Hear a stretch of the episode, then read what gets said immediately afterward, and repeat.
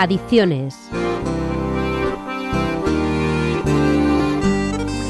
Muchas veces la divulgación llamada generalista nos aporta información muy interesante de una forma especialmente agradable, siendo además muy fiel a la verdad, con datos reales, expuestos de una manera atractiva. Esas son las principales características de los libros de los que vamos a hablar hoy, libros que hacen referencia a las conductas adictivas a través de sustancias, de la tecnología, del lobby del tabaco y de la industria farmacéutica, y que nos ayudan a conocerlas y comprenderlas mejor. En el libro Diez drogas, sustancias que cambiaron nuestras vidas, Thomas Geiger nos descubre la historia que hay detrás de cada uno de los diez fármacos que se tratan en el libro no todos son drogas. También nos habla de la vacuna contra la viruela, la Viagra, la píldora o las estatinas. A través de datos curiosos, anécdotas y personajes a veces extravagantes, nos amplía el conocimiento de la historia y con ello la comprensión del presente. Desde el uso que nuestros antepasados le dieron al antiguo opio, pasando por el láudano, la morfina, la heroína, que fue un ingrediente común para remedios contra la tos, hasta llegar a los opioides sintéticos sin olvidarse de los primeros antipsicóticos. El libro Diez drogas que cambiaron nuestras vidas es un libro profundo y entretenido que nos ayuda a poner en contexto la realidad de las drogas en el siglo XXI. Otro libro que recomendamos es La historia del mundo en seis tragos, de la cerveza de los faraones a la Coca-Cola.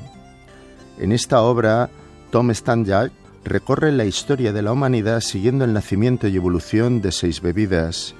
Se inicia con la cerveza de los faraones, muy distinta a la que conocemos ahora, más bien una papilla de cereales partidos y fermentados, un plato de comida más que una bebida.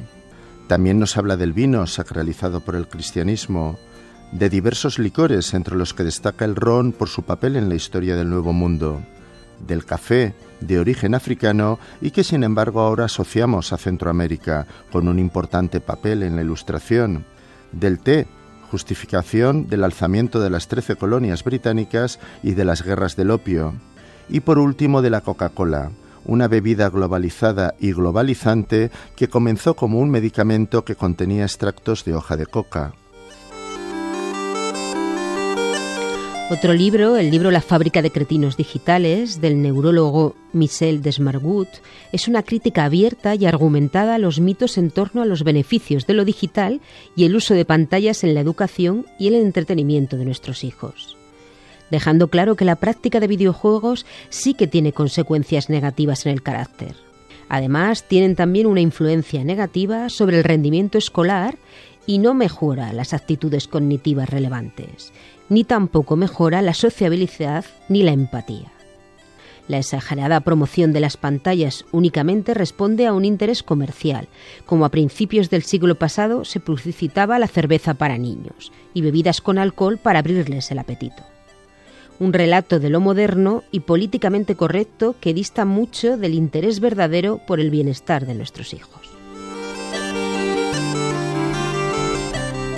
Licencia para Matar de Carlos Escolá es un ensayo sobre la historia del tabaco en España, la estrategia comercial de las tabacaleras y cómo el sistema político y judicial español las ha protegido, partiendo de que el tabaco se estableció como un monopolio por parte del Estado y la producción, distribución, importación y venta estaba controlada por el gobierno. Monopolio del producto que más personas mata cuando desde la Constitución hasta la última de las leyes queda claro que entre las funciones de los gobiernos está la de proteger la salud de los ciudadanos. Desde esta primera incoherencia se va desarrollando el resto de la historia de esta droga, cuyo comercializador es el propio Estado, el mismo que debería de cuidar nuestra salud. En el libro Sedados, cómo el capitalismo moderno creó la crisis de salud mental, el psicoterapeuta y antropólogo británico James Davis realiza una crítica al abordaje de la salud mental. El experto cuestiona que los resultados en el campo de la salud mental hayan empeorado a pesar del incremento de la prescripción.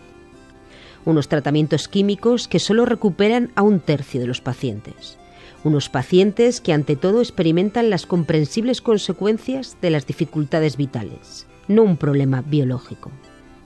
Transferir todo el problema al individuo y sacarlo de realidades sociales injustas y mejorables es una acción política para mantener la relación de beneficios y privilegios de una minoría, según nos explica y argumenta el autor en el libro.